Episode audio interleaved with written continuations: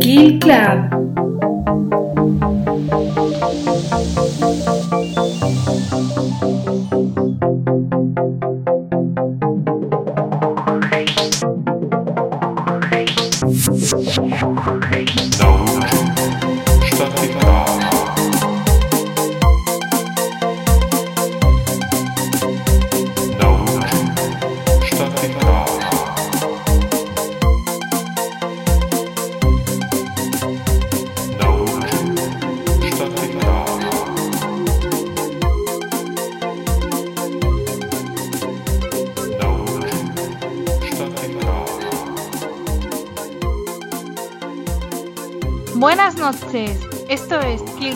Y yo soy Alba Porter. Esta noche vamos a hablar de uno de los casos de True Crime que más están dando precisamente que hablar últimamente por porque era un caso que prescribía el año que viene, en 2021, y que ahora están, bueno, en proceso de reabrirlo en el juzgado número 2 de Sabadell. Y es un caso, la verdad es que es, mm, es terrorífico, pero da, da, bastante esperanza pensar que después de, de, tantos años, quizás, quién sabe, se pueda resolver y la persona que lo hizo o las personas que lo hicieron puedan pagar por fin por lo que hicieron, porque siempre a mí me, me, parece que da más miedo que cualquier historia de fantasmas o psicofonías pensar en que hay personas capaces de actos sem semejantes sueltas, libres, ¿no? Esta noche, eh, como ya lo habréis adivinado, vamos a hablar del caso de Elena Yuvan. Y bueno, para hacerlo, está aquí esta noche conmigo Celia. Buenas noches, Celia, ¿qué tal estás? Buenas noches, Alba. Pues muy bien, mi conexión a internet no tanto, la verdad. Bueno, no te preocupes, si desapareces ya sabemos por qué es. Vale, perfecto. ¿Tú qué tal? Yo muy bien, encantada de tenerte aquí, que hacía ya unas semanitas que no estabas por aquí. Sí. Y también está esta noche aquí Natalia. Buenas noches, Natalia. Hola, buenas noches a todas, ¿qué tal? Pues muy bien, con muchas ganas de hablar de, de misterio esta noche. Sí, la verdad este, este caso no lo conocía y bueno, cuando empecé a investigar pues me he quedado muy anonadada con todo. Pues sí, la verdad es que es un caso sorprendente y parece como muy simple y empiezas a mirar, empiezas a mirar y salen más cosas, más cosas, sí, más cosas. Sí, exacto, sí, sí. Uf. Sí, sí, es tremendo. Y luego tenemos a la abogada del Kill Club, nuestra querida Cristina, que está aquí esta noche también como colaboradora y como abogada. Buenas noches, Cristina, ¿qué tal estás? Buenas noches, Alba. Pues muy bien. Eh, el programa me parece súper interesante. También es cierto que yo a raíz de... No fue hasta que, digamos, hubo esta, esta opción de reabrir el caso que tampoco había oído de él, pero bueno, es que yo era muy pequeña cuando sucedió el caso de Leña Iván y muy interesada en comentarlo. Pues sí, es que realmente los hechos sucedieron allá por el 2001, hace casi 20 años, y claro, pues eh, nos pilla hace mucho tiempo y bueno, pues yo es que tampoco recuerdo nada de, esa época, la verdad, poquitas cosas. Pero mm, bueno, ahora el caso vuelve a estar de actualidad y creo que es un momento fantástico para hablar de este caso y un poco también creo que, que siempre es bueno eh, volver a dar a conocer estos casos porque, bueno, es importante también por la, por la memoria de la víctima y por lo que tiene de investigación, ¿no? De que quizás alguien pueda oír un programa como este y, y aportarle alguna pista, no, no lo sé, puede ser, ¿no? Pues sí, yo creo que es muy importante no dejar algunos casos muertos en el olvido, sobre todo casos que no han sido resueltos como el de Elena Juvan. Eh, la verdad que Hostia, es que es un caso que, tiene muchísimas vertientes, tiene, tiene, muchísimas cosas que te hacen pensar eh, cuál sería la motivación. Eh, no está claro el móvil, no está claro las personas eh, implicadas, no hay nada claro, hay, hay muchas pistas, pero no, no, hay, no hay indicios suficientes.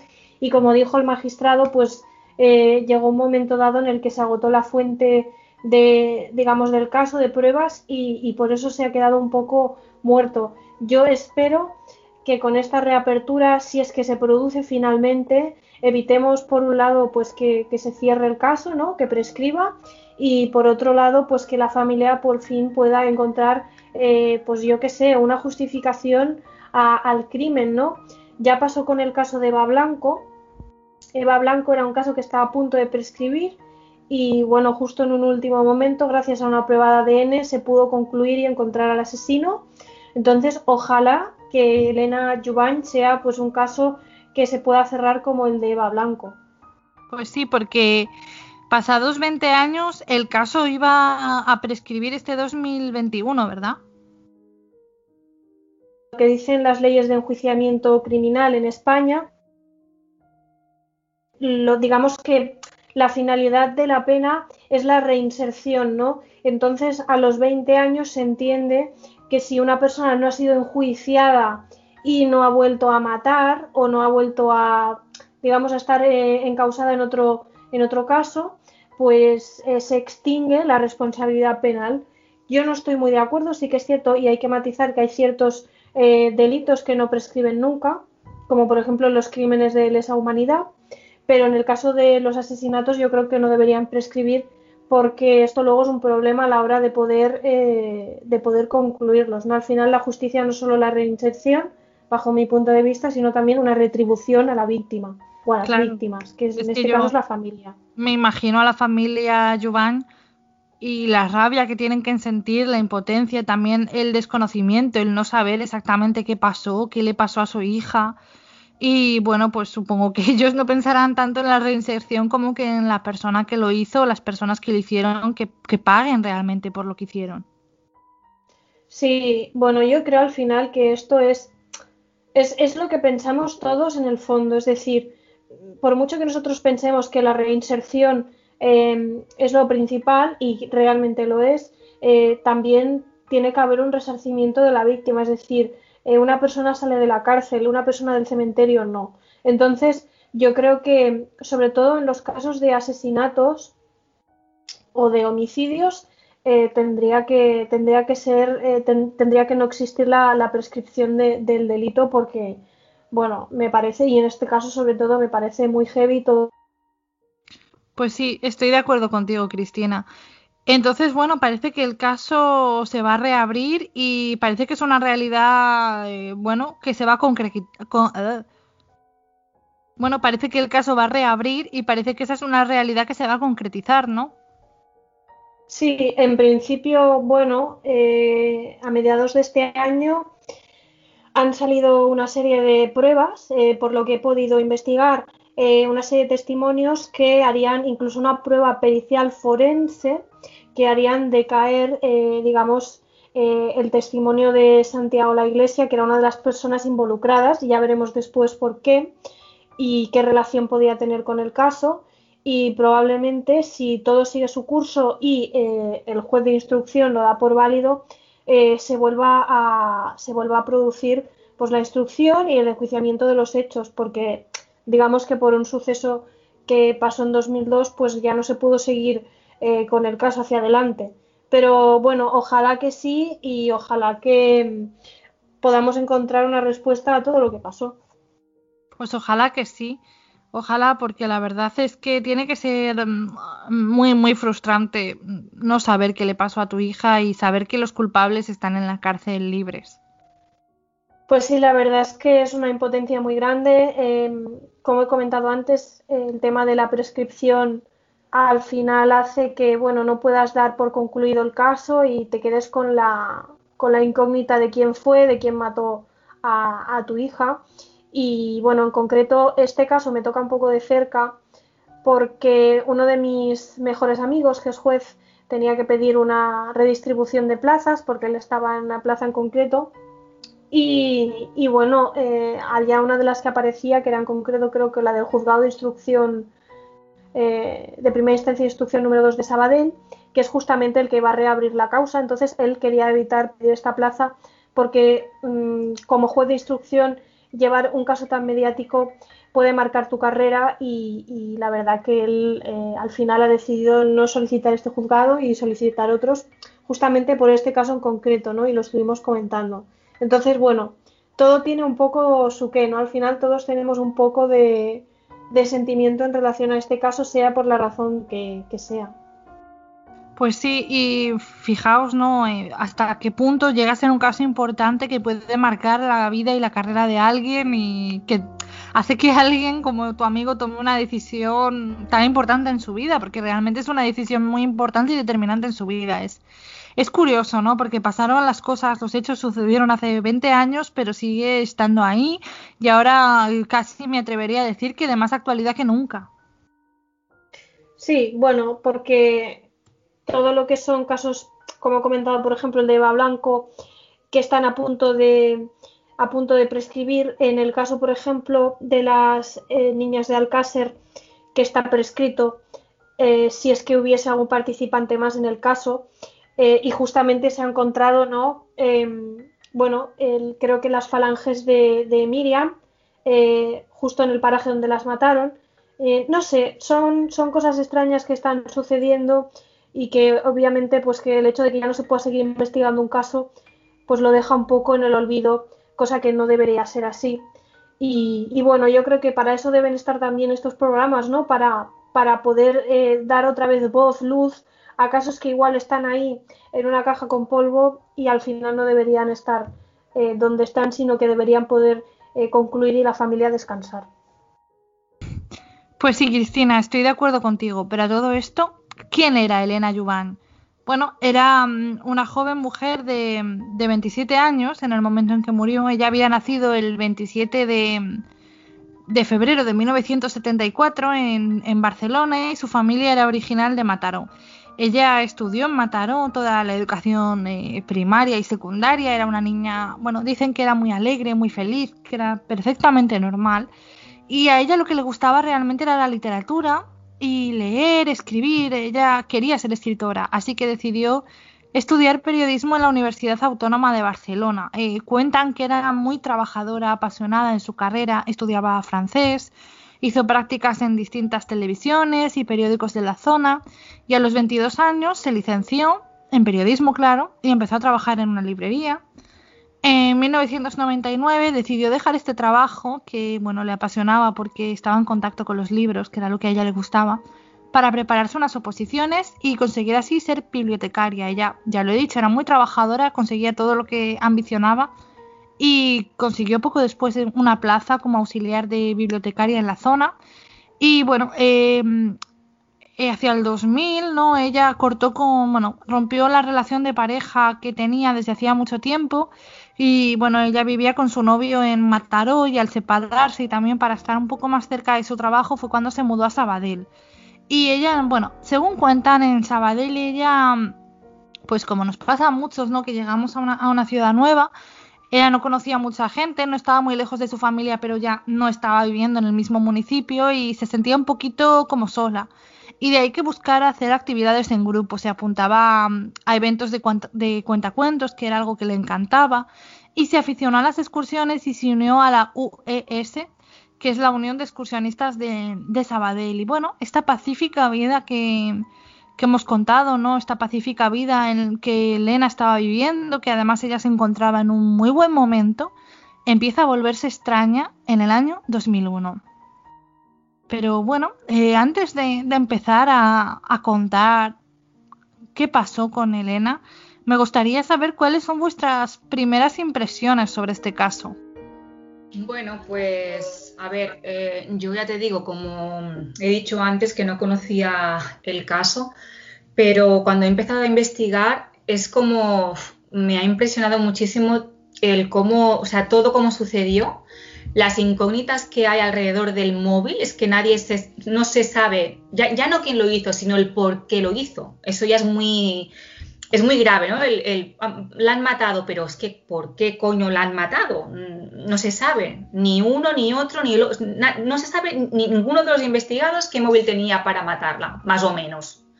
¿Vale? Entonces, bueno, es como un poco frustrante, la verdad es lo que dice Cristina, ¿no? Que de caras a la familia, por lo menos el saber ya quién lo ha hecho, pero también el por qué y qué le pasó en relación a esos días, que bueno, luego ya lo contaremos bien. Pero yo para mí, ya te digo, ha sido como... Ah, al no conocerlo es como ah, leer, un, o sea, leer un poco y, conocerla un poco a ella, ¿no? El, da penita, ostras, da, da, mucha penita. Encima era una chica súper joven. Sí, era súper joven y tenía toda la vida por delante y como quien dice, la estaba empezando a vivir. estaba empezando a vivir su propia vida, ¿no? Porque por lo menos yo tengo esa sensación de que, eh, bueno, cuando estás estudiando y a lo mejor vives con tus padres y empiezas, todavía no estás viviendo del todo la vida como ahora ella en ese momento, ¿no? Que ya tenía 27 años, tenía un trabajo que le gustaba, tenía su propia casa, pues ya la estaba empezando a vivir en sus propios términos y se la quitaron. Es, es, es horrible. Es así, sí, sí. Como tú dices, es, es, bueno, es tremendo, sí. ¿Y a ti, Celia, qué sentimientos te ha despertado escuchar hablar sobre este caso? Pues la verdad es que tampoco lo conocía hasta que no nos lo presentaste y me parece de lo más oscuro lo que habéis dicho de que no se sabe el por qué, porque muchas veces, mm, no sé, es como diferente, si sabes el por qué hay una motivación y ya puedes llegarlo a entender, pero está muerta porque la han matado porque sí, tiene que ser muy agotador mentalmente y horrible para la familia. Sí, justamente es eso, ¿no? La sensación de, impotencia, de frustración, de decir, ¿por qué, ¿por qué ella? Si realmente no hay un móvil, si no es un crimen pasional, ni yo qué sé, o la han matado porque entraron a robar en su casa, o yo qué sé, algo con un motivo, aunque sea el motivo más absurdo y banal, realmente la frustración y la, y la impotencia tienen que ser totales. Y tú, Cristina, ¿qué, bueno, ¿qué sentimientos te despierta haberte reencontrado con este caso? Eh, bueno, a mí lo que me despierta es una gran impotencia, porque la verdad es que veo muy complicado su resolución. Es como el caso de Marta del Castillo. Creo que, que es muy difícil encontrar una resolución, saber realmente cuál fue el motivo de su muerte Sí que es cierto que hay teorías y hay algunas en las que yo creo más, pero al final nos estamos moviendo dentro de lo que son teorías. No deja de ser desconocer el por qué a una persona le han quitado la vida y por qué de esa manera. Entonces, bueno, eh, yo lo único que espero es que se pueda llegar a algún tipo de resolución o en algún, algún día se pueda llegar a entender qué es lo que pasó con ella. Pues ojalá que sí, ojalá. Yo de verdad lo espero muchísimo. Y ella va a seguir muerta, pero por lo menos es restituirle un poco de justicia a la familia. Bueno, eh, hemos contado quién era Elena, pero qué fue lo que le ocurrió a ella. Bueno, pues em, esto eh, empieza el 30 de noviembre del 2001 bueno, es cuando se sabe que desaparece porque no va a trabajar, había quedado con su padre para comer y tampoco va. Mm, bueno, empiezan a como a echarla en falta, ¿no? Pero no era hasta el día 2 de diciembre, mm, sobre las 5 de la mañana más o menos, 5 menos cuarto, cuando un vecino escucha un golpe y se sabe que es esa hora más o menos porque el vecino escucha el estruendo, que luego la encuentran muerta en, un patio de vecinos, ¿vale? Que yo creo que es un patio de luces que se explican de la manera que lo, que lo explican. Se sabe lo que fue pasando cuando caía, por ejemplo, que la tiraron por, por eh, el ático, por la terraza del ático, eh, que incluso le prendieron fuego, le, la rociaron con colonia y le prendieron fuego Em, y mientras caía, pues eh, ardía el cuerpo. Entonces, al principio se pensaron que era como un suicidio y de hecho durante dos meses la policía eh, mm, mantuvo esa, esa hipótesis o ese... Mm, incluso la familia se lo dijo, ¿eh? dijo, vamos a, a decir que fue un suicidio para poder investigar mejor, porque ya se sabe que cuando siempre hay algún algún investigado o algún sospechoso, pues se pueden pirar o se pueden largar del país, ¿no? O pueden borrar pruebas y nada. Y bueno, fue pues a raíz de todo esto cuando ya empezaron a salir todas las personas y todos los involucrados y todas las cosas que, ah, se, van viendo más adelante. Pues sí, eh, como tú decías, Natalia, todo este caso empieza cuando realmente cuando el, 2 de diciembre de madrugada, ¿no? Eh, se escucha este ruido y luego por la mañana este mismo vecino que escuchó el ruido, Alfredo, eh, encuentra, abre las, ventanas de su balcón y encuentra el cadáver de, de, una mujer desnuda tendida en el suelo, una mujer que queda sin identificar hasta que al día siguiente, ya por la noche, el lunes 3 de diciembre de 2001, el padre de Elena, Joan, eh, va a la comisaría a denunciar su desaparición. Y entonces ya sabemos que esa mujer eh, que ha aparecido muerta, que supuestamente se ha suicidado tirándose desde la azotea de un edificio, es Elena Juvan. Y entonces va, va a empezar un poco la investigación y las incógnitas. Pero realmente todo esto empezó, empezó antes, empezó unos meses antes, ¿no? Cuando Elena empezó a recibir cartas anónimas un tanto extrañas, ¿verdad, Cristina? Pues sí, la verdad es que mm, todo esto empezó el 17 de septiembre de 2001, cuando Elena encontró en el portal de su casa una botella de horchata, que, bueno, inciso, era una de sus bebidas favoritas, eh, y unos pastelitos con una nota que le decía, Elena sorpresa, pasábamos por aquí y hemos dicho, a ver Elena que se explica. Somos interrogantes, te llamaremos a comérselo todo. Entonces, Elena, claro, tú te encuentras en tu casa eh, una botella de horchata, que es tu bebida favorita, con unos pastelitos y una nota, mm, tiene que ser alguien cercano, tiene que ser alguien que te conoce, que sabe dónde vives, alguien que, bueno, con quien tú has mantenido algún tipo de conversación, cierta confianza. Entonces, lo que ella piensa en un primer momento es que es su hermana.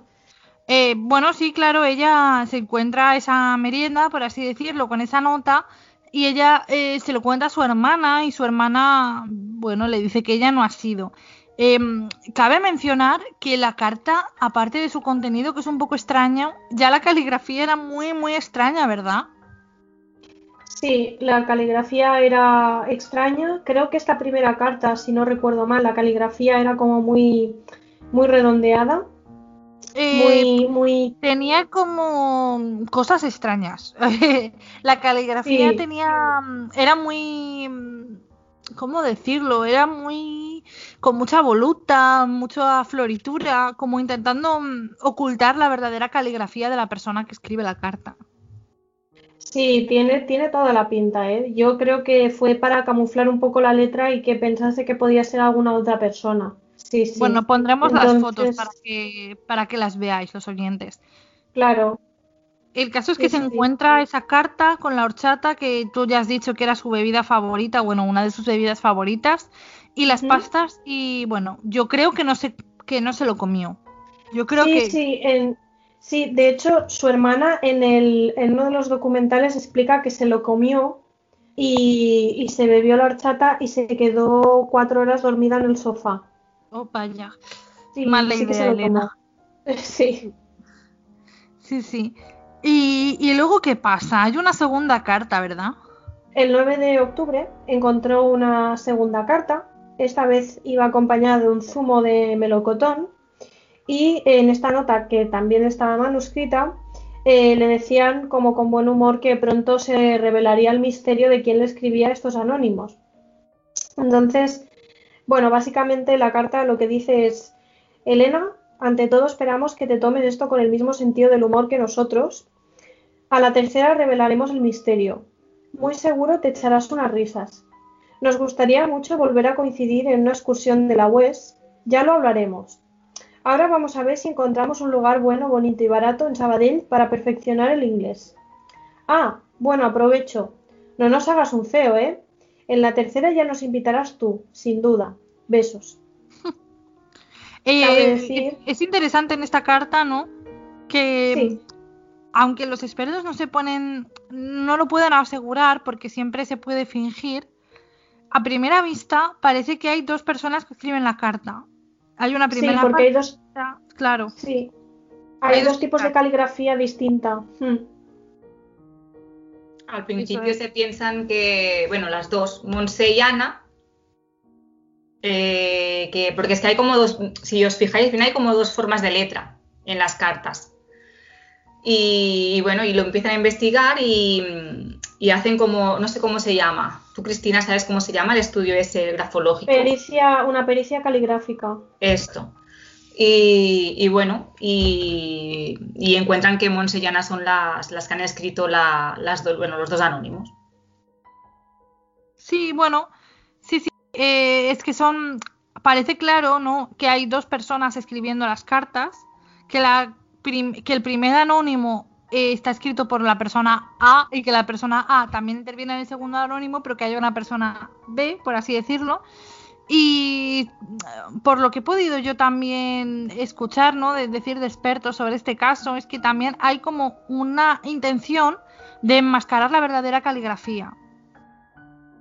Es que yo, a ver, yo creo que todo el mundo, ¿no? Cuando, por ejemplo, hacemos una nota, yo qué sé, cuando somos pequeños, que haces una nota en el cole típico, ¿no? Que la escriben tus padres, intentas que no se parezca la letra de tus padres, pues yo creo que siempre cuando alguien hace como una carta anónima, que no quieren que se sepa quién es, siempre intentas, ¿no? O escribir la mano izquierda o hacer un poco la letra diferente a la tuya o escribir un poco más en más como no sé cómo decirlo, más para un lado en vez de recto, no sé, ¿sabes? Yo por lo que he ido leyendo de la cuando han habido crímenes que, que han utilizado pues anónimos, pues siempre se intenta, ¿no? Eh, pues eso, pues que no, se, no, se, no se vea la letra. Pero a mí lo que me escapa mucho es, por ejemplo, lo de la lo de la UES. O sea, mm, a ver si nos vemos pronto en otra excursión de la UES. Em, mm, no sé, yo lo veo muy raro esto. Ya luego lo comentaré también, pero me parece muy extraño. Sí, es una primera cosa bastante extraña. El caso es que mm, Elena recibió estos anónimos y ya es bastante motivo de, preocupación, ¿no te parece, Celia? A ver, sinceramente, a mí me mandan un anónimo así y yo no me tomo nada de nada. No, yo, yo seguramente tampoco. El caso es que parece ser que ella sí que se, se tomó el zumo y que se encontró bastante mal físicamente, ¿no, Cristina? Sí, llegó al punto de que mm, se encontraba tan mal que creo que tuvo que pasar por urgencias, si no me equivoco, se mareó en el trabajo, creo que se llegó a desmayar y llevó a analizar el contenido del zumo porque ya le hizo sospechar mucho y básicamente encontraron una gran concentración de benzodiazepinas y bueno, al final pues se dio cuenta de que algo estaba sucediendo, lo que pasa es que no quiso denunciarlo. Sí, ella ella no quiso denunciar un poco también porque sabía que eso le iba a ocasionar una situación incómoda que ella con su carácter pues tampoco quería afrontar, ¿no?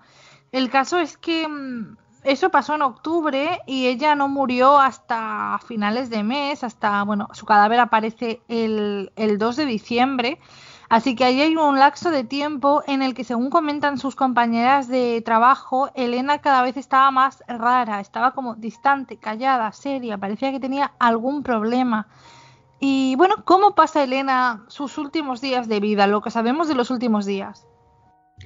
Pues a ver, lo que mm, se sabe de los últimos días, la verdad es que Mm, yo no lo sé, porque ya te digo, del 30 al 2 no sé lo que le pasó Es una incógnita, ¿no? Pero el jueves 29 eh, de noviembre, eh, Elena pasó un día normal, ¿no?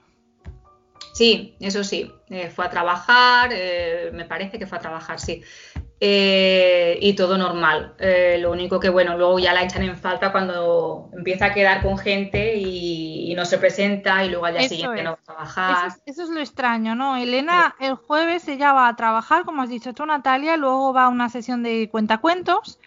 Eh, por la noche llama por teléfono a su amiga Isabel, quedan el sábado por la tarde, luego está con su ordenador un rato, se duerme, bueno, hace planes como como hacíamos todos antes de estar confinados y poco propio de alguien que va a suicidarse unos días después, no quedar con gente para dejarla luego colgada. El viernes eh, se levanta, se conecta con su ordenador un rato a internet, habla con un amigo eh, y luego... Em, ya, ya se sabe, ¿no? Creo. Sí, a las once y media sale de casa y a las tres tenía que estar en el trabajo y nunca llega al trabajo.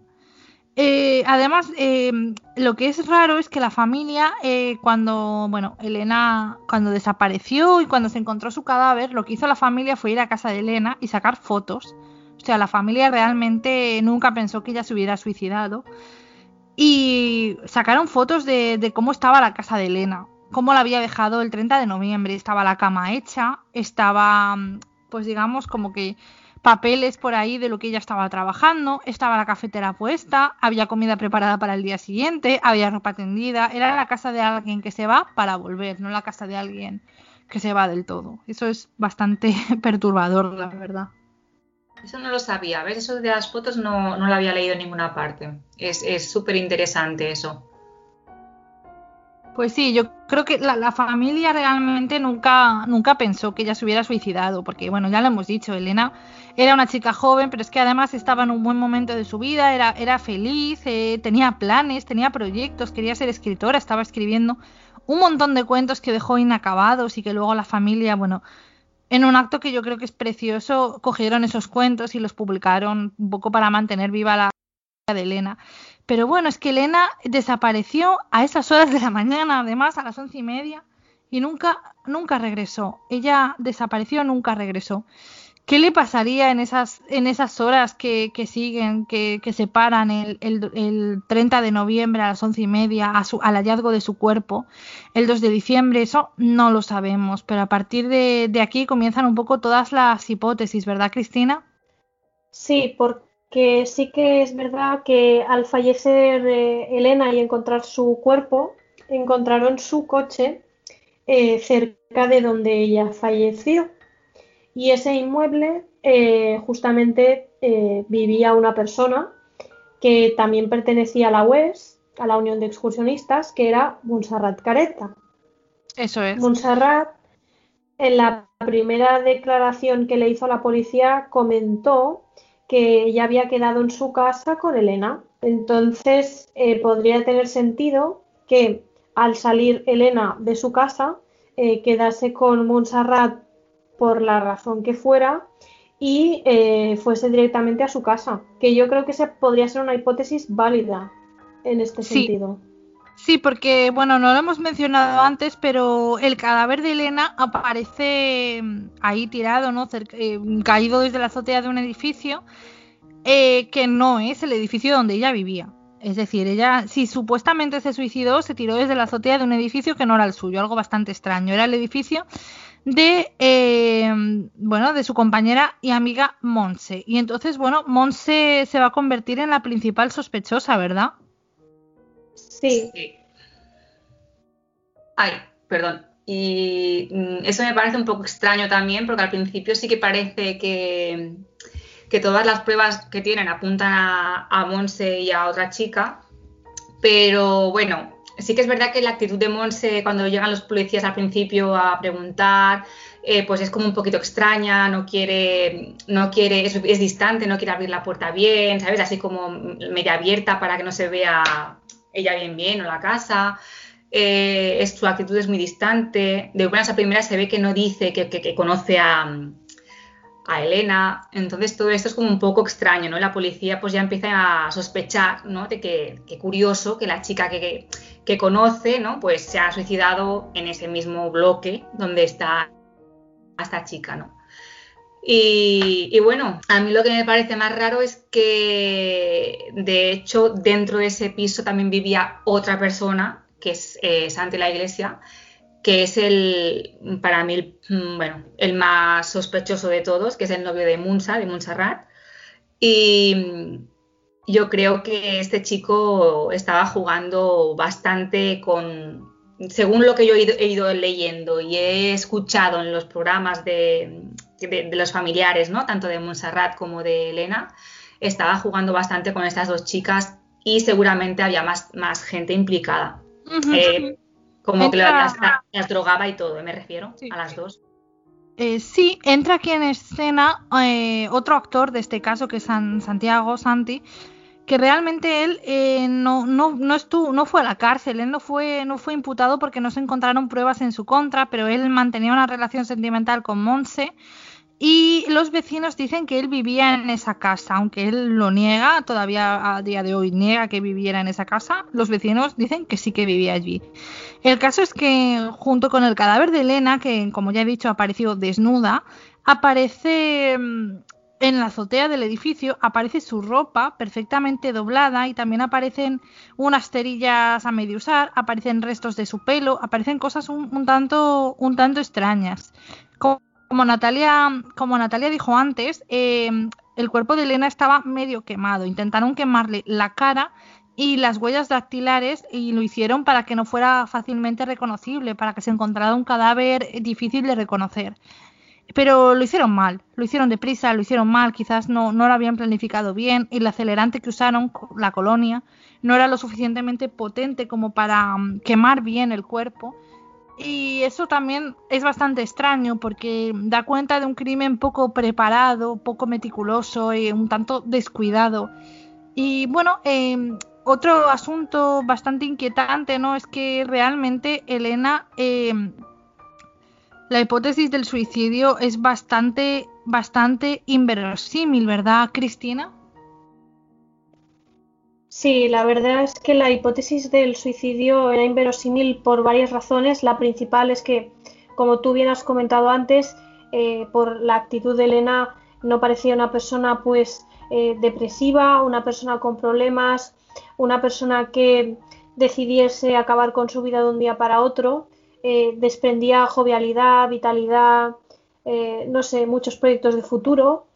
Y luego, por otro lado, eh, las circunstancias que envuelven a su fallecimiento dan a pensar que en ningún caso fue provocado por ella misma y por el simple hecho de que cuando fallece Elena y se hace la autopsia, se le encuentra en el cuerpo una gran cantidad, digamos que 35 veces más la dosis normal eh, de lo que vienen a ser las benzodiazepinas, eh, que son pastillas para dormir y relajantes. Y evidentemente en el momento en el que el cuerpo de Elena cayó, Elena estaba, eh, si no fallecida, pues dormida profundamente. Eso es. Era imposible Eso que es, se hubiese tirado. El hecho de que Elena no presentara signos de forcejeo o de haberse defendido es un poco lo que encendió la hipótesis del suicidio, porque parecía que no había sido atacada.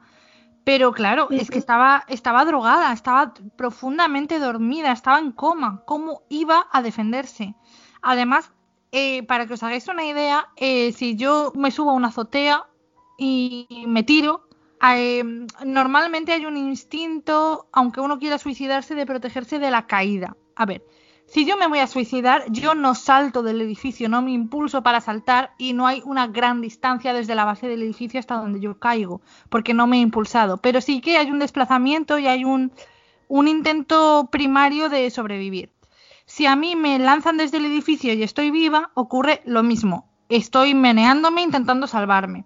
Si lanzan un cuerpo vivo pero inconsciente desde un edificio y lo hacen entre varias personas y con bastante fuerza, hay una posibilidad como es el caso de que el cuerpo caiga a plomo. El cuerpo cae, pam, en una trayectoria más o menos recta, porque no, no se mueve el cuerpo, porque está en coma, no estaba muerta, pero estaba, eh, no se podía mover. Y entonces el cuerpo cae y queda cercano a la pared del edificio, que es precisamente como se encontró el cuerpo de Elena Giovanni. Efectivamente, aparte del hecho de que también es cierto que, según lo que comentaron, eh, esa azotea estaba dividida en dos, ¿no? Había una parte que digamos que era la más interna, que estaba separada por un muro de un metro y medio, y luego sí que estaba ya la parte de la azotea desde donde en teoría eh, habrían arrojado el cuerpo o en un principio pensaron que se podía haber tirado. En consecuencia, eh, teniendo en cuenta la cantidad de sustancias químicas eh, que tenía en el cuerpo era prácticamente, bueno, prácticamente no, era imposible que ella se hubiese tirado. En todo caso, la debían arrojar, también incluso por las circunstancias de la caída. Eh, y también eh, lo que hizo despertar a la policía fue que encontraron cerillas y encontraron, creo que, algún elemento más de que se había intentado pues quemar el cuerpo de Elena. Eh, muy, muy cutre, muy cutre salchicheramente, porque lo que, lo que decías tú totalmente, eh, y mechones de pelo, es que al pelo final quemado. claro, pelo quemado, es que al final lo que pasó probablemente es que la mataron sin querer, se les fue de las manos y fue la única forma que tuvieron de quitársela de encima, o sea, ideas, pues digamos, premeditadas. Piensa que, por ejemplo, en el caso de, José Bretón, eh, la forma que tuvo de quemar a sus hijos, eh, que eran cuerpos humanos, eh, fue muy planificada porque es muy difícil y aún así quedan huesos. Es muy difícil eh, un crimen perfecto, la verdad. No es tan fácil.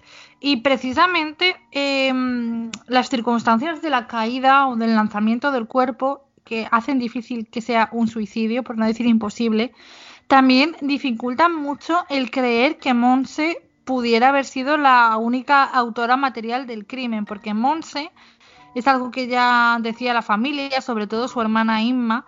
Monse eh, pesaba cuarenta y tantos kilos, no podía coger un cuerpo y lanzarlo de esa manera, es, que es evidente, es que ni con un peso más eh, normal, en plan siendo una persona un poco más grande, es fácil hacer eso. Normalmente habría que coger el cuerpo y lanzarlo entre varias personas, ¿no?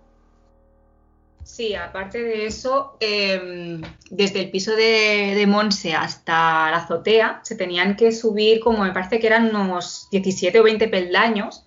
Claro, si Monse, como dices tú, pesaba unos 40 y pico de kilos, a más a más tenía problemas de espalda también, tenía que subir a una persona en coma que pesaba mucho, pesaba más eh, Elena que, que, Monse. Hubiera tenido el, cadáver de Elena hubiera presentado pues laceraciones en, la piel, ¿no? De, del golpe de las escaleras. Claro, de ser arrastrada. Exacto, y tampoco lo tenía. Eh, luego a más a más también tenía que, eh, cuando ya llegaban a la azotea, tenían que, mm, que, saltar como un cubre, no sé si se llama cubre miedos, es como un murito de un metro más o menos, ¿vale? Y luego ya está la azotea. Pues, eh, como cómo va a tirar una persona por ahí, como dices tú, ¿no? De 40 kilos eh, y, a, plomo, una persona es que es imposible, a no ser que seas un hombre o bueno, una persona, mujer, una persona que seas muy forzuda y tengas mucha fuerza o que la hagáis entre varios. Es que hay que ser culturista. Es que no. Eh, no, es que no se puede hacer eso. Yo no puedo levantar a plomo, no sé cuánto pesaría Elena, pero yo qué sé, no puedes levantar a plomo 65 kilos y lanzarlos así, no, no se puede. Es que no, es, imposible. es, que, es, que, es eso, y además, además es que como dices tú, se hubiera visto también en la caída, en la trayectoria de la caída, ¿sabes? Eh, si, si se hubiera tirado con más fuerza, pero no sé, no sé, es una cosa muy, muy extraña todo. Pero aún así, Montserrat Careta va a ser eh, la única persona eh, que va a ir a la cárcel por este crimen, ¿verdad, Cristina? Eh, pues sí, principalmente sí que se la interrogó a ella y se interrogó a más personas de la Unión de Excursionistas de Sabadell, pero básicamente por el hecho de que se encontrara el automóvil de Elena en las inmediaciones del piso de Monse, el hecho de que en el propio piso de Monse hubiese las cerillas que eran las mismas que había en la azotea y una serie de y una serie de pruebas más que la incriminaban, eh, incluso ella dijo que eh, había ido Elena a su casa.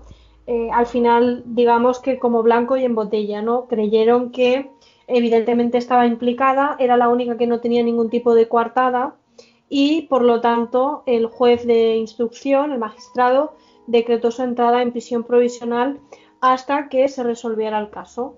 Entonces, pese que es cierto que también creo que entraron no me quiero equivocar, ¿eh? me corregís si me equivoco, creo que Santi y Ana, o por lo menos Ana, entraron en prisión preventiva, creo que salieron porque por falta de, por, falta de pruebas. Digamos que simplemente tenían eh, suficiente coartada como para, como para desvincularse del, del, caso.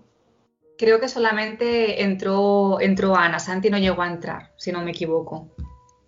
Es que la verdad que en este, en este sentido yo sé que a él lo interrogaron. No sé si entró en prisión provisional. Yo sé que aún así, Santi no lo sé. Bueno, ya me alegro que, que, al final me digas que no, porque tampoco quería dar una información inexacta. Pero, pero la verdad es que me extraña mucho que teniendo en cuenta el tema de las notas, es que lo que a mí me extraña, por ejemplo, que las notas no sacasen, no intentasen sacar ADN o, o no sé hay cosas que no entiendo por qué no se hicieron, pero bueno, tampoco es que yo sea una experta forense y desconozco por qué no se hizo igual porque no había huellas. Pero vamos, yo hubiera intentado cotejar huellas, cotejar el vaso de zumo, no mm. sé, a ver si lo encontraba. No sé, pero por ejemplo también que quiero hacer un inciso, cuando a Monse la, la detienen, y la, bueno, la, la encarcelan, y bueno, están haciendo como, no, me equivoco, perdón, cuando están haciendo la, mm, ¿cómo se dice? La redada, ¿no? ¿Cómo se dice cuando escurcollan el piso de Monse? Claro, cuando están inspeccionando. Eh, exacto, inspeccionando el piso. Eh, durante esas horas que ya Monse ya se la llevan detenida y todo eso, eh, no sé si son cinco o seis horas que el piso queda sin vigilancia con Santi dentro. Y digo con Santi dentro porque en noviembre, ¿vale? Monse se puso en contacto con el administrador de su piso para poner a Santi dentro del contrato del piso. Por lo tanto, Santi ya está viviendo ahí. A pesar de que él todavía a día de hoy lo niega. No, exacto.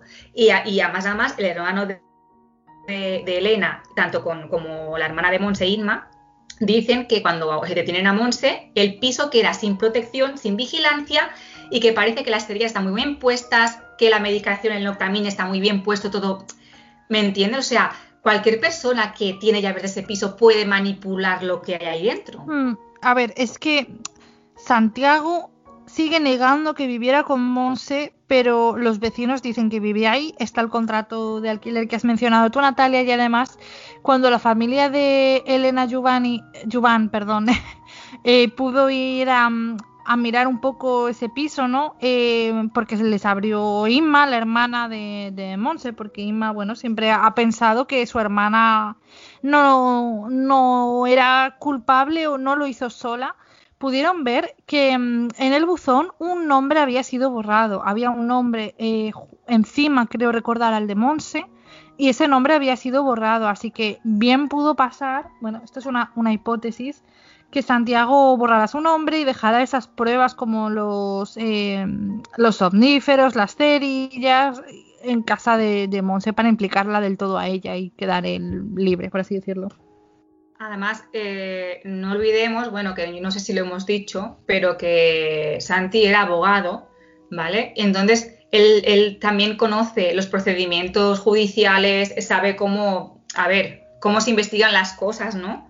No quiero decir ni mucho menos, y Cristina, no te sientas ofendida, ¿eh? pero me refiero que los abogados se saben y la persona que ha estudiado criminología o derecho sabe perfectamente cómo es una investigación. Por lo tanto, si eres una persona maléfica y mala, presuntamente, presuntamente, puedes poner perfectamente la escena del crimen como a ti te dé la real gana. A ver, Natalia, es mucho más fácil para un policía cometer un crimen que para ti o para mí.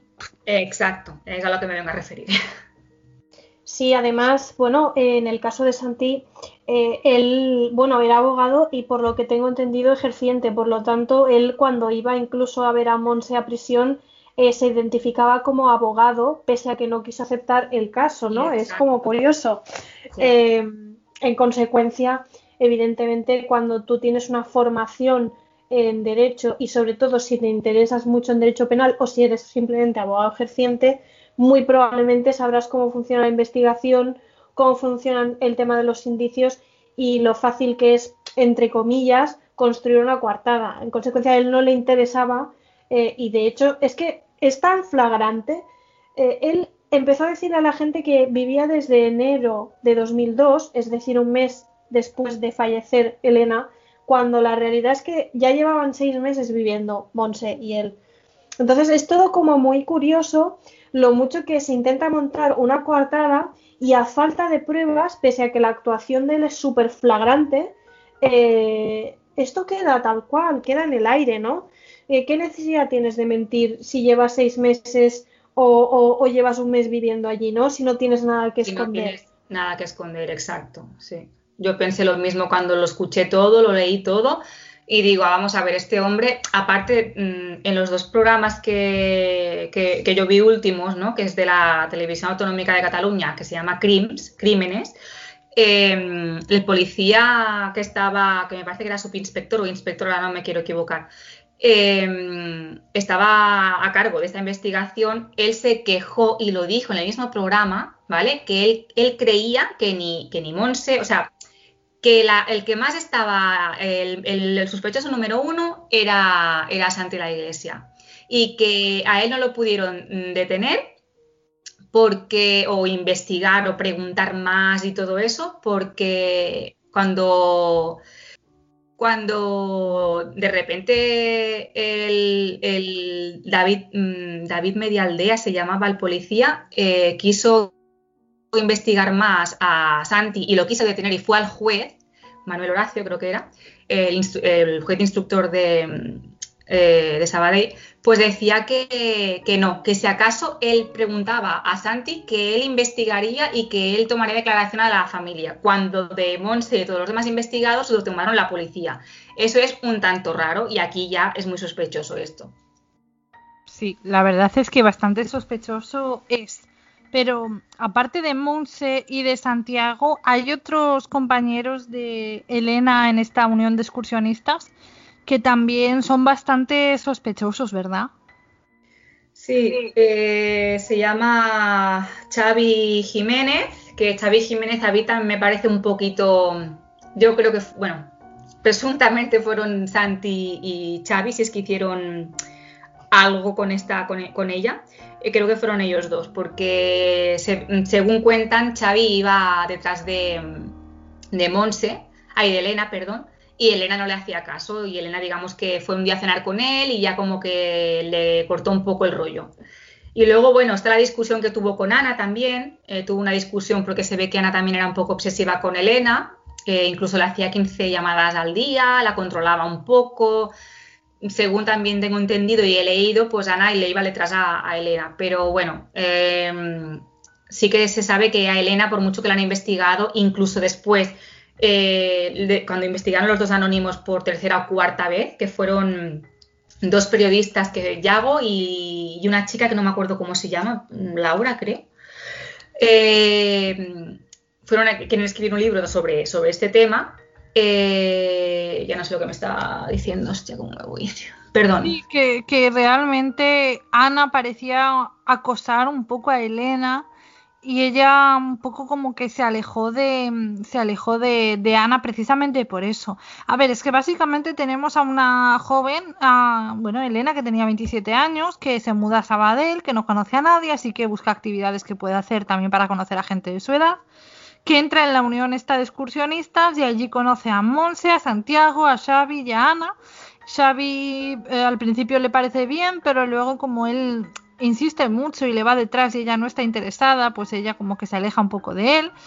Y está un poco inquieta también con, con, Xavi porque tiene la sensación de que la sigue alguna vez y que la acosa un poco. Y luego Ana que también parece estar acosándola. Y luego también tenemos a otro chico que se llamaba eh, Jauma, ¿verdad Cristina? Sí, eh, de hecho, bueno, la verdad es que sobre Jauma tengo poca información eh, sobre Xavi sí que tengo un poco más, pero básicamente fíjate por qué creo que Xavi o Jauma tenían cierta implicación también en esto. En uno de los documentales que he visto sobre el caso, hay uno de los vecinos que decía que había unos días previos a la muerte de, Elena, eh, Monse bajó de su edificio eh, mareada, como no, se tambaleaba, no podía andar por sí misma y estaba acompañada de dos hombres. El primer hombre era eh, su pareja, Santi la Iglesia, y el otro hombre no se sabe quién es, que podría ser tanto Xavi como Jauma. Es decir, parece ser que este modus operandi de darle benzodiazepinas a la persona para dejarla tontada, para luego hacer tú, vete tú a saber qué, eh, ya lo habían hecho también con Monse. Entonces creo que en este caso eh, podría tener un tinte o un cariz sexual eh, o algún tipo de otro, no sé. Para mí es básicamente sexual, pero igual podría tener otro tinte que yo desconozco. Mm, pero, lo curioso es, que es que Elena no fue violada. Ya, es que... Creo que no se sabe bien bien, ¿no? Mm, yo por lo que he leído no se encontraron evidencias en el cuerpo de Elena de haber sido, bueno, abusada sexualmente encontraron un líquido blanquecino que no, no pudieron esclarecer. O sea, yo eso tampoco lo entiendo. Por eso digo que. Bueno, igual la lavarían. Es que realmente no, no, no podemos saber, porque decían que el cuerpo estaba bastante limpio, aparte de por el hecho de las quemaduras y luego también la quemadura del pecho de intentar reanimarla en teoría con unos cables pelados. Pero eh, se encontró, bueno, pues como he dicho, en el cuerpo algunas evidencias. No sabemos si, si probablemente nunca se ha hablado de móvil sexual porque no había evidencias, pero también es cierto que, bueno, los abusos pueden ir desde, desde un extremo a otro, no sé. Incluso se barajaban hipótesis de una snap movie. Mm. Total que el caso es que Xavi sí que tenía una, digamos, como algún tipo de obsesión amorosa o sexual hacia, hacia Elena. Y de hecho Elena dejó de ir un tiempo a la West, que deducimos que de ahí podían ser también por eso los anónimos, porque ella había dejado de ir a, la Unión Excursionista, porque eh, se sentía muy incómoda con la actitud de Xavi hacia ella, porque ella no estaba interesada en él y él como que parecía que intentaba algo más con ella. Entonces, podría también por aquí ir un poco la hipótesis del caso. ¿Y vosotras por qué pensáis que Elena acabó en el punto de mira de tanta gente, de todos estos excursionistas? Mm, no sé, es algo que a mí me escama mucho, porque yo me pensé, eh, sin ánimos de, con total respeto, eh, sin ánimos de ofender a la familia, pero pensé, ostras, qué casualidad, ¿no? Eh, por ejemplo, que Xavi se diga que iba detrás de, mm, de Elena, que Ana mm, esté obsesionado con Elena. Mm, no sé, es un poco eh, raro, ¿sabes? Que Santi la Iglesia tenga un móvil también, presuntamente eh, sexual, ¿no? Y que, haga eso de dormir, pues intente dormir primero a Monse, ¿no? Y que juegue así como un poco, como dice Cristina, ¿no? Que hace, que ya que ya tenían ese, ese rol, ¿no? De, de hacer esas cosas. Mm, no sé por qué, pero también me parece muy extraño cuando la policía fue a investigar a, la West, bueno, dentro del grupo de la West hay un grupo que se llama Grupo Natura, Grupo Natura, que es eh, donde estaba, digamos, eh, Elena, ¿vale? Y así como la West dio toda la información, el Grupo Natura no lo hizo. Eh, era muy reticente a dar cosas para la investigación, eran como muy distantes. Entonces, Mm, no sé, yo aquí veo, se han hablado de juegos de rol, yo no me lo creo, tampoco es aquello que digas, no hay evidencias para eso, ¿no? Pero sí que también me extraña mucho que, por ejemplo, ella se, tomara eh, el zumo y la horchata, y también me extraña muchísimo que no denunciara, porque si tú te encuentras una cosa, la vas a analizar y sabes que hay benzodiazepinas, déjate de historias que tú lo denuncias, porque algo, algo, algo están queriendo hacer contigo, ¿me entiendes? No sé, es todo como muy rocambolesco. Y tú, Cristina, ¿cuál es tu hipótesis sobre por qué toda esta gente estaba obsesionada con, Elena? A ver, eh, bueno, sí que hay una, hay una hipótesis que es, yo por una parte pienso que igual eh, dentro de, bueno, como en todos lados, ¿vale? Dentro de las asociaciones, grupos, etcétera, siempre se hacen como grupitos de personas. Y por una parte tengo la teoría de que puede ser que en ese grupito de personas eh, Xavi, Jauma y alguna persona más, hipotéticamente pudiera ser personas que desde un punto de vista machista intentasen drogar a las chicas para aprovecharse de ellas, es decir, mm, podría ser que ellos, por lo que fuera, al sentirse rechazados por Elena, porque igual Elena era una persona pues, que atraía mucho eh, a, la gente de la UES, a los chicos de la UES, y bueno, igual intentaron pues forzarla eh, de una manera, digamos, directa y no pudieron, lo hicieron de forma indirecta, o bien porque eran un grupo que se dedicaban pues a, al tema del rol, que yo como Natalia al tema del rol no me lo creo tanto. No sé, es que la, realmente si te pones a teorizar, podrías incluso llegar a pensar que eh, este tipo de personas en concreto igual estaban haciendo algún tipo de ritual eh, no sé si decir satánico o no, la verdad, pero algún tipo de ritual no demasiado positivo y, la verdad que respondería perfectamente a algo así. Lo que pasa que, claro, también es cierto que creo que la muerte de Elena fue accidental. No, no, no, quisieron matarla realmente. Entonces se me escapa muchísimo el móvil del por qué. Yo, para mí, la hipótesis más clara o la hipótesis para mí más, eh, más posible es que fuera un, un móvil sexual. Si no, la verdad que no me lo explico. Yo también me creo eso que dices, Cristina. Es lo que, es lo que más creo, lo de la hipótesis asexual, que jugaran con ellas, que tuvieran... Eh, sí, yo creo, me creo más eso, sí. Bueno, vamos a hablar, vamos a hablar de eso, de la posibilidad de que sea un ritual de algún tipo. Vamos a hablar de la parte un poco más eh, esotérica del caso, pero antes eh, vamos a leer los comentarios de nuestros oyentes porque hemos preguntado en redes qué pensabais sobre este caso, primero si lo conocíais y luego si teníais alguna opinión al respecto. Y bueno, como siempre, muchos comentarios. Gracias por estar siempre ahí, Killers. La verdad es que hace mucha ilusión. Em, Cristina, ¿cómo se pueden poner en contacto nuestros oyentes con nosotras si quieren comentarnos algo de algún tipo o hacernos llegar su historia o lo que sea, cualquier inquietud? Pues pueden ponerse en contacto con nosotros a través de Instagram y Twitter eh, en nuestra web Kill Club Podcast. También pueden hacerlo en nuestro grupo de Facebook, Kill Club Podcast. Pueden enviarnos un email a killclubpodcast.gmail.com y interactuar con nosotros en las plataformas eh, iTunes, Spotify e iVoox. Normalmente iVoox, Instagram, Facebook, incluso Twitter suele ser donde más podemos hablar con vosotros. Evidentemente en iTunes y Spotify no tanto, pero nosotros siempre estamos encantados de recibir todos vuestros comentarios y, bueno, de escuchar vuestras historias, la verdad. Pues sí, eso es. La verdad es que nos hace mucha, mucha ilusión y por lo menos ahora que somos aquí unas novatas del podcasting, el feedback nos viene muy bien y nos hace tener nos llena de ilusión, ¿no? De, me llena de alegría y de ilusión. Pues sí, en ese plan total. La verdad es que nos hace mucha ilusión cuando nos comentáis y cuando nos decís cosas y también nos ayuda mucho a mejorar, vemos lo que os gusta, lo que no. Siempre que sea constructivo, pues estamos, estamos contentas de que nos escribáis y de que nos contéis qué os parece y demás. Y bueno, eh, como ya he dicho, hemos preguntado por este caso, por el caso de Elena Yubañ, y hemos recibido muchos comentarios un poco de todo tipo. Primero, hay bastante gente que no conocía este caso. Em, Julio Bautista nos dice que no lo conoce, Origen X nos dice no, pero me gustaría conocerlo, así que bueno, pues aquí tienes este programa para conocerlo. Nuestro amigo Raúl Aro Ferreira nos dice no, no lo conocía hasta ahora que acabo de leer un poco sobre ello. La realidad siempre supera la ficción, menudo relato a la Agatha Christie.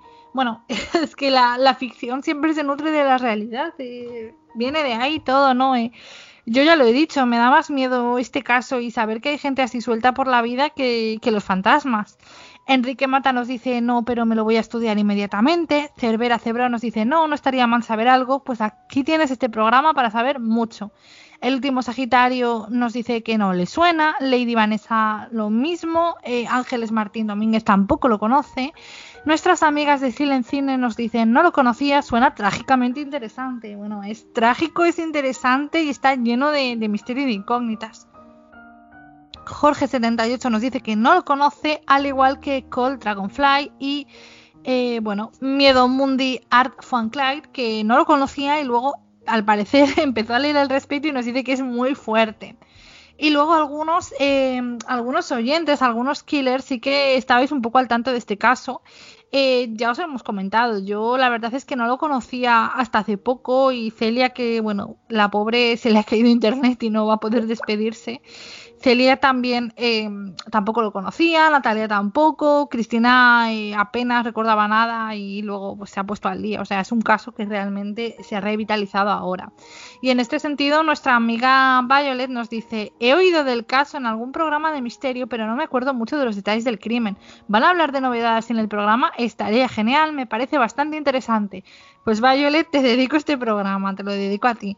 Nuestra querida eh, Chris Crowfield, que no sé, no sé de qué me suena Chris Crowfield. ¿Os suena a vosotras ese nombre? A mí me suena de algo, ¿eh? Un poco. Maybe, maybe, who knows, who knows, quién, quién será esa mujer de, tan interesante. Mira, Cristina, para haber estado en Cambridge tienes que mejorar esa pronunciación del maybe. Oh, fuck off! I speak perfectly English, so I can't do the Cambridge accent whenever I want. bueno, pues... Eh, Perdón por el fuck off, eh, que es, es broma, es como muy expresión slang que tienen ellos, pero vamos. Me parece muy bien, ya sabes que aquí no, no se censura a nadie. Eh, es que comentar este caso antes de que ya había confirmado su asistencia, y nos dice que es un caso interesante donde los haya. Pues es que sí, lo es, y, por eso estás aquí esta noche, Cristina. Luego, mm, Celtas Anima nos dice, no acabamos de ver, sin duda, un misterio sin resolver. Bueno, pues esperamos, la verdad es que esperamos que pronto se resuelva. Yo, sinceramente, tiendo a ser optimista en estas cosas y les deseo a, la familia Yuvan que se resuelva pronto porque por lo menos les dará un poco de paz de espíritu. Luego, eh, nuestro amigo cara de culo, que es tan gracioso como siempre, nos dice, me salió en Tinder pero no me dio match. Pues bueno, quizás le habría ido mejor si te hubiera dado match, aunque sea un poco anacrónico, pero bueno. Rosa U nos dice, fue un caso extraño o mal investigado, suicidio, exceso de drogas, asesinato.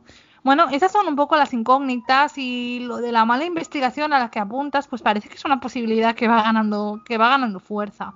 Valeria Surcis, nuestra compañera podcaster, nos dice que está eh, recopilando información para un futuro programa. Pues bueno, lo escucharemos con mucho interés. Y Adela Cleal, que tiene un pequeño podcast que acaba de empezar, Psicocrimen, nos dice, sí, hace poco hice un programa en mi pequeño podcast hablando sobre este caso, te invito a que lo escuches. Bueno, os invito a todos a que lo escuchéis si os ha interesado este caso, porque ella cuenta también al respecto. Perla Rivera nos dice, vi un programa sobre ese caso, yo creo que fue un homicidio involuntario. Bueno, eso es un poco lo que, lo que decía Cristina. Ahora vamos a, recapitular un poco nuestras opiniones porque, bueno, es una de las posibilidades.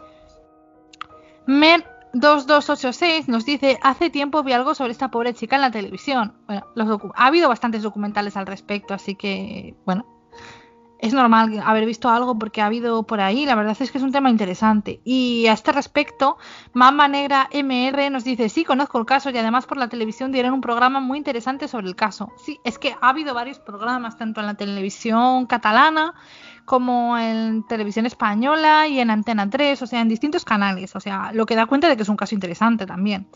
Enrique Roldán nos dice, yo creo que la mató el novio de la amiga, o sea, supongo que se refiere a Santiago. Han reabierto el caso, ojalá se resuelva, ojalá, ojalá se resuelva, Enrique, de verdad. Martín Blázquez nos dice, y más cosas como esta que pasarán sin que nadie lo sepa. Uf, eso sí que da miedo y no la psicofonía del infierno, porque tiene que haber por ahí una de crímenes y una de muertos sin, sin paz, sin, sin saber quién, quién los ha matado, quién les ha hecho eso, es que es terrorífico. Ana Rodríguez nos dice, la amiga se suicidó en la cárcel encubriendo a su novio y al amigo. Ellos la mataron. Imposible que una sola persona transportara el cuerpo a la azotea y lo lanzara por encima de la baranda, sin dejar marcas de arrastre. Pues sí, Ana, lo has resumido bastante bien. Eh, Tokyo Tapes nos dice, bueno, que todo el mundo sabe quién se la cargó, pero no hay manera de demostrarlo, por lo tanto será complicado que pague por ello. Pues ojalá no sea así, ojalá no sea así. Sí, a Barcelona nos dice que el verdadero culpable está libre y su profesión. Eh, en fin, es una posibilidad que va ganando fuerza. Jesús Sabater nos dice, en Sabadell pasó todo. Pues sí, precisamente fue en Sabadell todo. Y Nuria Ladrero, ya para terminar, nos dice, era bibliotecaria, creo recordar, y apareció muerta en un patio interior de una manzana de edificios o algo similar. Había cosas raras alrededor de su muerte. Han reabierto el caso. Pues sí, Elena era, era bibliotecaria, era una joven a la que le quedaba toda la vida por delante y la verdad es que, bueno, solo espero que algún día haya justicia para quienes le hicieron, la mataron, porque, bueno, en fin, parece que yo ya, yo ya me atrevo a decir que la mataron, no, no me parece que pudiera ser un suicidio de ninguna manera. Y bueno, hablando de suicidios, precisamente la, la única imputada en el caso, Monse, se suicidó en prisión, ¿verdad? Sí, exacto. Ella iba escribiendo como un diario de su día a día eh, dentro de la cárcel. Eh, no olvidemos que no, yo creo que no lo hemos dicho, pero ah, hay que recordar que cuando um, Santi la Iglesia la visitaba junto con la familia de Monse, ¿vale? Se hacía pasar por el abogado, como bien ha dicho Cristina, cuando no era su abogado, ¿vale? Pero él, él eh, cogía todas las visitas que podía, pues como a novio, como amigo, como abogado, ¿vale? Entonces la, abarcaba tanto que no dejaba que hablaran casi la familia dentro del vis a vis. No sé si alguna vez habéis ido alguno, espero que no, pero dentro del vis a vis hay como una, habitación y la gente que se ha apuntado a ese vis a vis tiene que entrar cinco o seis o siete o ocho o dos las personas que sean dentro de ese cuartecito. Y claro, a lo mejor te dan media hora y todo el mundo quiere hablar con esa persona, ¿vale? Pues es como que Santi abarcaba y no dejaba hablar ni a la familia ni a los otros amigos. Entonces era como que intentaba que Monse no hablara o, que no se le escapara nada, ¿sabes? Eh, también, como digo, escribía un, diario, ¿vale? Del de su día a día y el día que falleció, bueno, que se suicidó, que por cierto se suicidó el mismo día que también se había suicidado su hermano, el hermano de Monse. Em, bueno, dejó una, una carta escrita sin decir a los culpables, pero sí que decía que ella era inocente y si no recuerdo mal, decía que para ser eh, asesina tenía que ser eh, la ejecutora del crimen y que ella no había sido. eso a mí me queda muy mm, abierto, digamos, ¿no? De que yo no he sido la ejecutora, pero bueno, mm, estuvo ahí. Mm, a mí me dio la impresión esa. Y, bueno, yo sí que creo que realmente ella estaba muy enamorada de, de la iglesia, como también dice la familia, dicen los amigos. Y sí que creo que era una chica eh, como manipulable porque tenía la, autoestima muy baja, también lo dicen, ¿vale? Entonces yo creo que Santi hizo con ella lo que quiso hacer y ya pues está. es que Monse era una chica depresiva y además hay algo bastante singular porque parece que ya se ha llegado a un acuerdo sobre que realmente Monse sí que fue em, quien escribió Los Anónimos, una de las dos personas que escribieron Los Anónimos.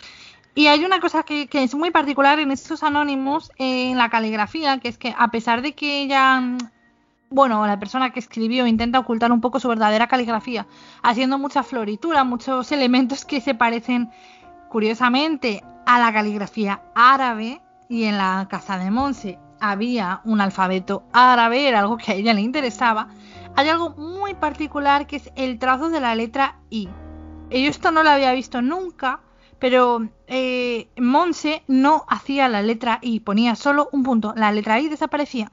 Y parece ser, según los expertos, que cuando alguien, em, que es algo bastante común en las personas que no tienen autoestima, que es anular la letra I. La letra I, anularla. Y ella contrarrestaba esta falta total de autoestima con una agresividad luego muy fuerte en los trazos. El caso es que mm, no es que ella en su nota de suicidio se declare inocente, pero da a entender que ahí había más gente metida en el ajo, ¿verdad, Cristina? De hecho, de, sí, de hecho, bueno, ella dice que para que ella no lo había hecho, ella se reiteraba en que ella no había asesinado a Elena Jovain y que para ser autor de un delito hay que ser autor material. Yo creo que lo que da a entender la carta es yo colaboré y no voy a decir con quién, pero yo no la maté.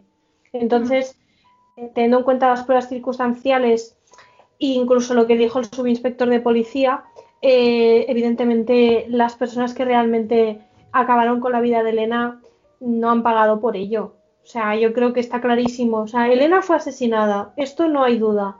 Y, y el hecho de que Monse probablemente estuvo involucrada pero no la mató, es algo que también me creo. Sí que es cierto que no me creo la hipótesis de la familia de Monse, en la cual la exculpan totalmente de todo, pero porque yo sí que creo que evidentemente sabía cosas y, involucradas tuvo, pero la verdad es que los autores reales del, del asesinato pues no, no han salido a la luz.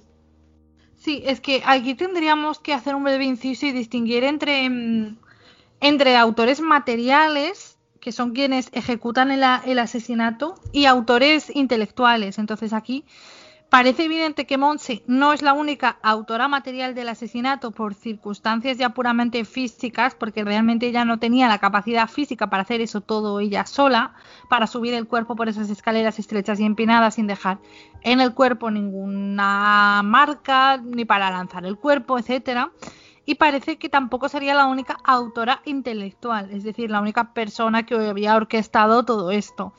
Y mm, luego realmente hay una vertiente un poco sobrenatural del caso, ¿verdad?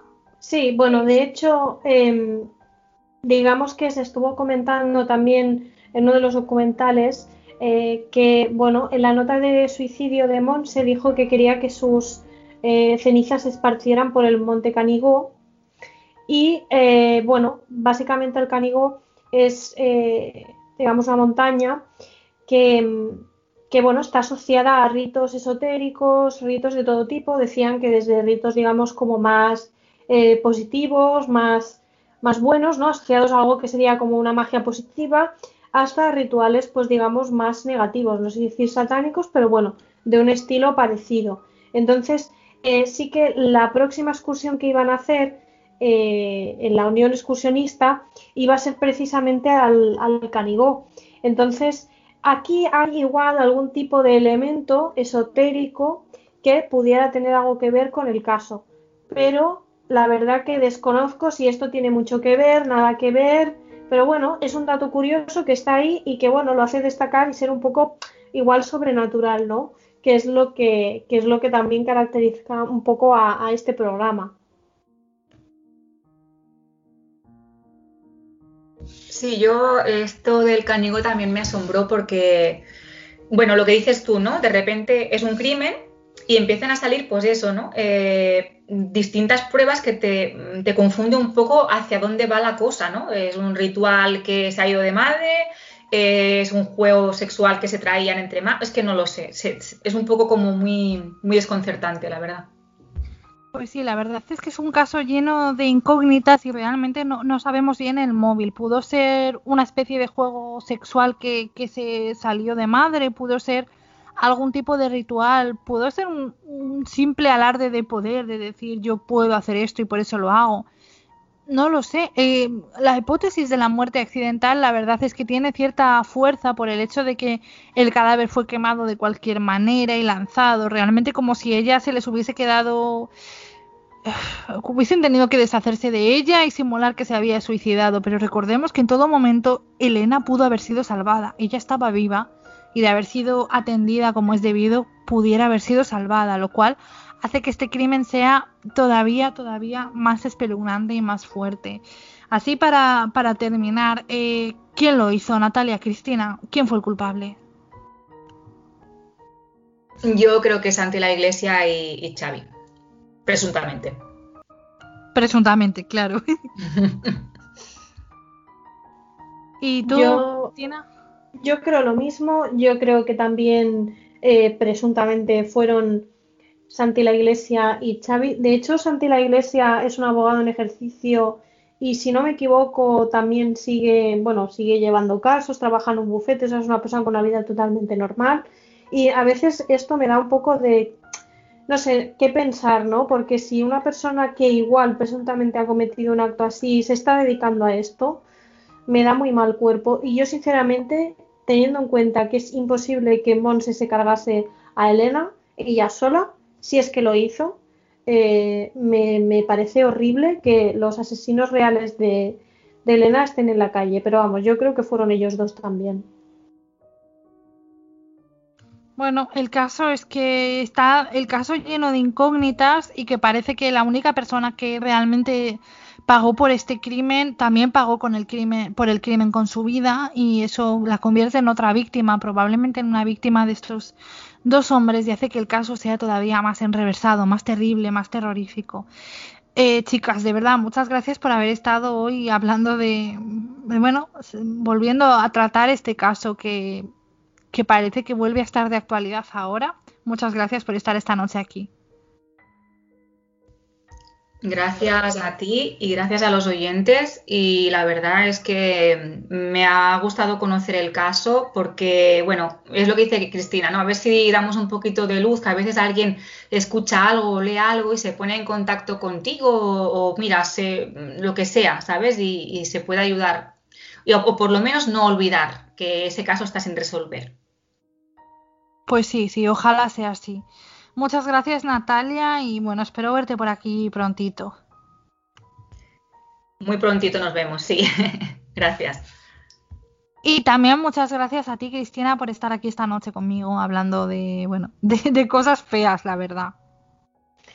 Bueno, muchas gracias para empezar a ti, Alba, porque este programa es maravilloso y creo que me parece súper interesante que podamos aportar datos y, podamos aportar una visión un poquito más heterogénea del caso de Elena.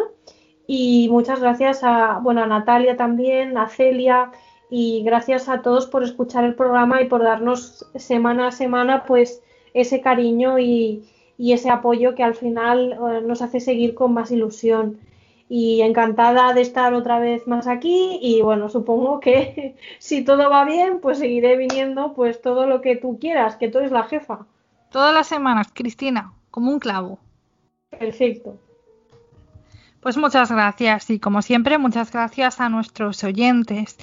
Y bueno, como ya lo he dicho, a veces es mucho más terrorífico lo que tenemos a nuestro alrededor, esas personas con las que nos cruzamos en el metro, en la panadería, en la cola de la cafetería, esas personas a las que saludamos, nuestros vecinos, puede que incluso nuestros amigos, porque son ellos, los vivos, los que de verdad pueden hacernos mucho, mucho daño. Nos vemos en el Kill Club.